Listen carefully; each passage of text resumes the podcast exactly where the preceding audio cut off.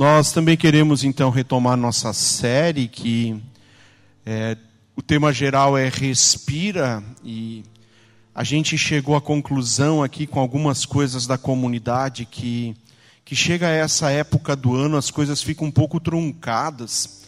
A gente tem um sentimento de cansaço e parece que que tudo que a gente tem que fazer exige um pouco mais de esforço do que em situações normais. Talvez não seja exatamente assim contigo, talvez seja daqui a algumas semanas ainda que você começa a sentir isso assim. É, nós sentimos as pessoas cansadas, nós acabamos ficando um pouco mais irritadiços e, e talvez isso eu esteja falando só de mim, não de vocês, né? Coisas normais, corriqueiras, que de repente parece que a gente é, tomou um choque de novo e, e a gente reage. É, os nossos subtemas foram respira, não pira, é, não, não enlouquece diante dessas coisas que vêm e vão continuar vindo, e se, e se ainda não foi agora, vai ser dentro em breve, vai chegar. É, suspira, é, quando a gente dá aquele suspiro de um alívio, né? Talvez até tivesse que ter sido é, esse o tema desse domingo, considerando o final da obra, a gente tem suspirado. E o assunto de hoje é respira, inspira. Quando a coisa fica truncada, nós precisamos puxar fôlego e dizer: e agora? Como a gente leva isso adiante? O dicionário define inspirar como atrair ar aos pulmões diferente de expirar. A gente puxa ar para dentro e a gente solta ar. São os dois movimentos da respiração. É, também, numa, no sentido figurado, o dicionário vai dizer que é esse, esse ato, essa situação de causar, é, de levar os outros a olhar para a gente como modelo, como inspiração. Um artista que olha para uma determinada pessoa e diz: é minha musa inspiradora. Ou mais modernamente, a gente na nossa profissão, nas coisas que a gente faz, a gente olha para alguém bem-sucedido e diz: me inspiro no fulano. E também ainda um sentido um pouco mais teológico, quando fala de receber inspiração ou pedir inspiração para resolver, para ter para que Deus venha e ajude a solucionar alguma coisa. Curiosamente, essa palavra inspirar, ela aparece uma única vez nas nossas Bíblias. Se você tem sua Bíblia e quiser é, olhar lá, 2 Timóteo, capítulo 3, versículo 16. O apóstolo Paulo escreve para Timóteo, que é seu discípulo, é, falando da, da fé que ele tem, e agora ele diz para Timóteo assim: toda a escritura é inspirada por Deus, e é a única ocorrência então dessa palavra. Toda a escritura é inspirada por Deus e útil para o ensino, para a repreensão, para a correção e para a educação na justiça. O que Paulo está dizendo é que toda a escritura ela foi de fato inspirada por Deus. As pessoas não escreveram isso da sua própria cabeça Paulo está dizendo para Timóteo a palavra, aquilo que nós temos, e na época ainda era só o Antigo Testamento, aquilo que nós temos como texto sagrado, é, foi nos dado por Deus para o dia a dia, para as coisas da nossa vida. Eu quero focar então apenas no primeiro desses aspectos que o dicionário nos traz. Inspirar é atrair ar aos pulmões. E eu olhei para as duas situações um pouco distintas aqui. A primeira delas no que diz respeito à biologia. É todos nós aqui ah, estamos respirando, certo? Amém? Alguém não está respirando aqui? De, levanta a mão. Não, não dá, né? Porque se não estiver respirando, não vai levantar a mão. É, todos nós estamos respirando aqui. O processo de inspirar, então, está acontecendo nosso sistema respiratório está em funcionamento, o ar chega aos nossos pulmões, e eu não vou explicar tudo isso porque, não que eu desconheça todo o assunto, mas eu não vou explicar tudo isso porque não dá tempo para explicar agora de noite. É, inspirar faz parte do, do movimento respiratório na nossa vida. Sem atividade inspiratória, nós morremos. Se nós não conseguirmos mais é, puxar ar para dentro, a gente morre. E preparando o assunto, eu lembrei dos, dos nascimentos de bebê. Parece que os médicos não fazem mais isso hoje, né? Mas nos filmes, então, nos, nos filmes que a gente olha e tem nascimento, sempre que o bebê nasce, o médico faz o quê? Vocês estão olhando pouco filme, né? O bebê nasce, ele pega pelas pernas, fica segurando de cabeça para baixo, assim, e faz o quê? Um tapa bem dado na bunda. Isso é para a gente aprender que na vida nós vamos levar pancada. Não, não é isso. O médico dá aquela palmada na bunda do bebê. É, eu brinquei de manhã, mas eu, ninguém me contestou, eu acho que é isso mesmo. É para ele pegar no tranco é a primeira oportunidade dele agora, ou a necessidade que ele tem de respirar sem a ajuda da sua mãe. É a primeira, o tapa na bunda é para ele dar aquele chorinho e puxar ar para dentro e entender que agora ele respira como um ser independente da sua mãe. A atividade respiratória dele passa a ser diferente. Pega no tranco. Quem tem carro mais antigo já sabe o que é isso. Quem é mais velho, né? Quem nunca empurrou um carro para ele pegar no tranco? Agora não pode mais, né? Na criação acontece algo parecido. É Deus cria todas as coisas com a sua fala. Deus vai ordenando, as coisas vão se colocando no lugar. Deus chama a existência os seres vivos. E no final da criação diz que Deus então pega um montinho de barro e o versículo de Gênesis 2, Gênesis 2 7, diz que Deus forma o ser humano do pó da terra. A primeira coisa é que formar tem relação a uma atividade manual. É Deus não olha só para um monte de terra e diz te transforma é, no ser humano. Deus vai lá e molda o ser humano, ele forma, ele trabalha com as mãos. Depois disso, o texto diz que Deus sopra naquele monte de barro fôlego de vida. Ele não dá o tapa na bunda, mas ele tem que botar ar para dentro de nós. Do contrário, o ser humano não passaria de um monte de barro. Na biologia, então, inspirar tem relação a com, com colocar ar para dentro. Sem botar ar para dentro, nós não temos vida. Segunda coisa, então, eu quero olhar para a espiritualidade, como essa história de inspirar é, se relaciona agora com a espiritualidade.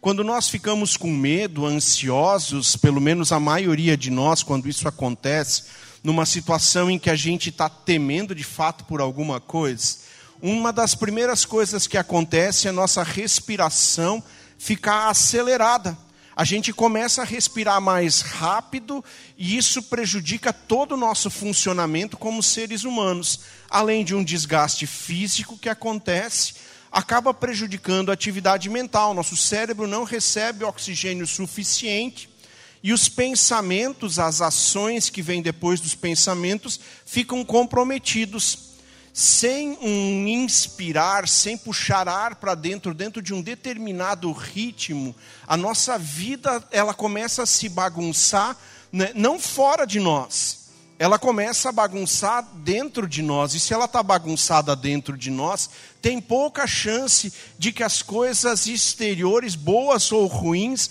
de fato funcionem para nós. É, sem que tenha uma atividade respiratória satisfatória, é, vai, vai mexendo em todas as coisas. Como isso agora tem relação com a, com a nossa espiritualidade? Os antigos cristãos falavam de lectio divina, que consistia em parar, é, meditar, contemplar, a fim de assimilar alguma verdade bíblica. E eu quero propor um pequeno um pequeno exercício para cada um de nós. Pode botar o próximo slide, Carlos. É, primeiro movimento é inspira, dois segundos puxando o ar para dentro. Conta mentalmente até dois, ou conta com a frase que está a seguir. Dois segundos puxando o ar para dentro, pensando Senhor Jesus. Segundo movimento, segura o ar dois segundos E o pensamento é: tem misericórdia de mim. O terceiro movimento é o de expelir, de botar o ar para fora. É pensando de mim, pecador. Vamos tentar?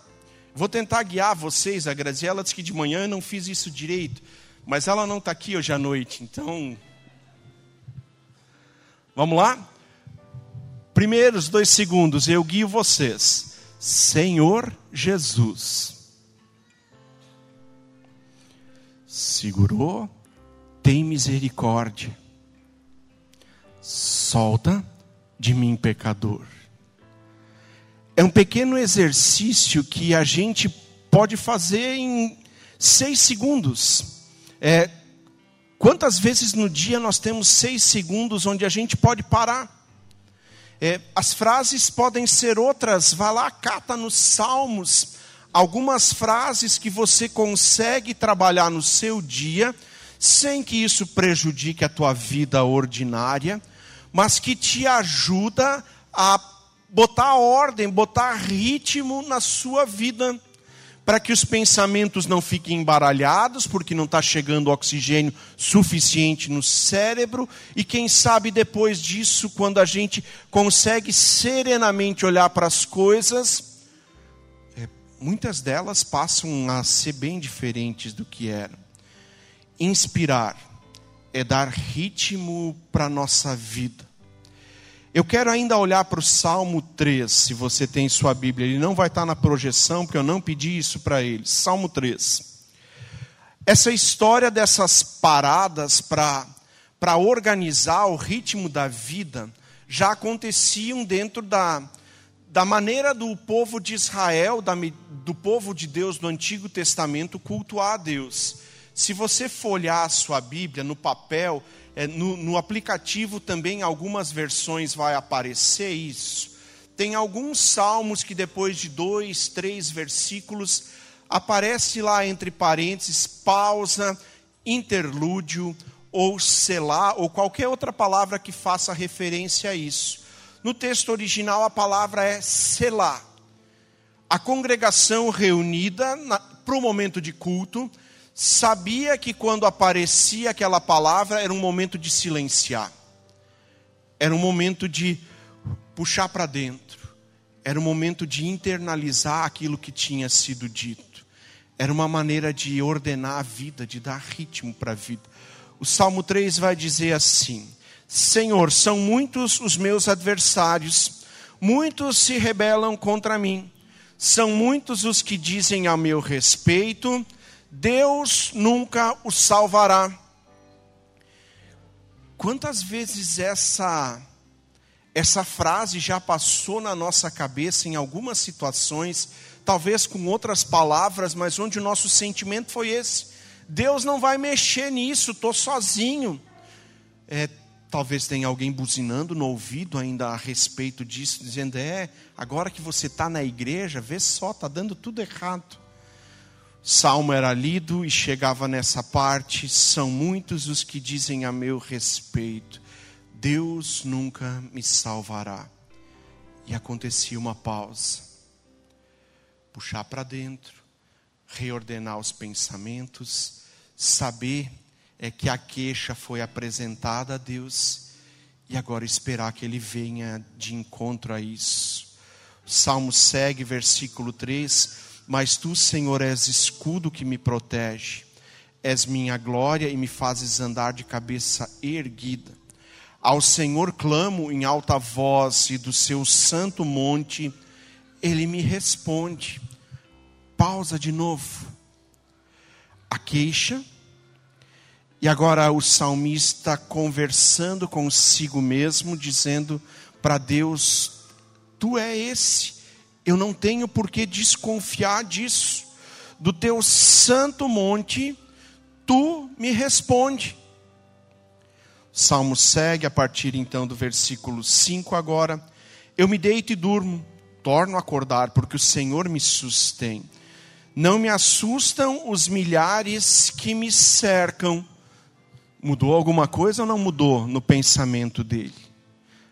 começo do texto, ele está dizendo que eles vão dizer que Deus não vai fazer nada. E parece que ele está acreditando nisso. Sete, levanta-te, Senhor, e salva-me, meu Deus. Quebra o queixo de todos os meus inimigos. Uma parte de salmo imprecatório aqui, né? Os salmos imprecatórios são aqueles salmos onde o autor deles diz: cai fogo do céu, Senhor. A gente acha às vezes que a Bíblia não pode isso, né? Quando a gente tem um inimigo, bota ele nas mãos de Deus. Deus resolve essas coisas cai fogo do céu. Às vezes não cai o fogo do céu, mas Deus resolve essas coisas no nosso coração. É, quebra o queixo deles. Deus, acho que ele não fez isso. É, versículo 8: Do Senhor vem o livramento, e a tua bênção está sobre o teu povo. E pausa mais uma vez. Inspirar é dar ritmo à nossa vida. A pausa era esse convite para o povo que se reunia em culto de ritmar a sua vida e de guardar no coração verdades absolutas a respeito do Deus em quem eles criam. As adversidades, as coisas vêm, mas o Senhor vem em resposta. O Senhor é o que abençoa o seu povo. É, inspirar é dar ritmo à nossa vida. Eu quero ainda, indo para o final, é, olhar para o que o autor de Efésios nos escreve, Efésios capítulo 5, 18. No finalzinho do versículo, eu podia perguntar a esse pessoal do Alfa, eles devem ter decorado esse versículo no final de semana. É, o autor de Efésios diz assim: Enchei-vos do Espírito. Ele volta com a ideia lá da criação. E se a gente agora é, pensa na, na história da humanidade, nós temos um Deus que cria todas as coisas de maneira perfeita. Ele faz um acordo com o ser humano, dizendo: tudo isso aqui é de vocês, administrem, cuidem, é, é de vocês. É, encham a terra, sejam, se multipliquem, mas tem duas árvores das quais vocês não podem comer. O ser humano que tinha feito um acordo com Deus, dizendo: é isso, nós vamos obedecer, nós vamos ser o teu povo, agora desobedece, é, come do fruto proibido, e a consequência imediata disso é sair da presença de Deus, e começa a nossa peregrinação, é, nós estamos sujeitos à morte agora, e acontece o primeiro assassinato na sequência, nós vamos percebendo o vazio que é no nosso coração e a gente faz tentativas, a gente tenta conectar de volta com Deus através da religião, através das boas obras, e a gente faz tentativas, a semelhança da história de Babel, que está lá no começo de Gênesis também. Os homens se reúnem e dizem: Vamos construir uma torre que nos leve de volta para o céu. Mas a tentativa não dá certo e a religião, as nossas boas obras, os nossos méritos, nada disso nos leva de volta, porque tem um caminho só para isso. Deus toma a iniciativa, vem ao nosso encontro, estabelece um novo caminho com Jesus, e agora cada um de nós que deseja voltar é só trilhar por Jesus. E agora vem o autor de Efésios e diz: encham-se com o Espírito aquele fôlego de vida que Deus soprou no começo de tudo, que foi se perdendo, que não, que não estava mais em nós. Nós ainda vivemos, mas tem dias contados para isso. O autor de Efésios diz: se encham disso de novo. Precisamos do sopro divino, produzindo vida em nós sempre de novo. Dá para sobreviver dá para contar os dias, dá para chegar a uma idade avançada, mas tudo isso é bem menos do que Deus preparou para nós. Inspirar é atrair algo para dentro. O que você tem botado para dentro na sua vida? Quando você puxa fôlego, onde você está fazendo isso? Eu não falei disso de manhã, mas a gente às vezes chega em algum ambiente que é mal cheiroso. Eu sempre lembro dos ônibus de Florianópolis, quando eu pegava ônibus em Florianópolis. quente, final de tarde, todo mundo voltando para casa depois de um dia de trabalho. E eu entrava naquele ônibus na estação do centro para ir para Trindade, onde eu morava. Caminho não era longo, mas era muito desagradável. E aquele cheiro, e de repente eu ficava feliz quando eu chegava no ônibus e ainda tinha uma janela disponível, ônibus sem ar-condicionado. Morei em Florianópolis muito tempo atrás. Chegava naquela janela, abria aquela janelinha e pelo menos dava para respirar um ar que não era tão contaminado a gente escolhe onde respirar, a gente escolhe o que botar para dentro. Inspirar é atrair algo para dentro de nós, dependendo de onde nós estamos. Talvez a gente tenha que trocar de ambiente, talvez tenha que abrir uma janelinha. E eu concluo com o Salmo 150, versículo 6 agora. Todo ser que respira louve ao, ao Senhor. A tradução mais literal desse salmo seria: todos que têm fôlego de vida.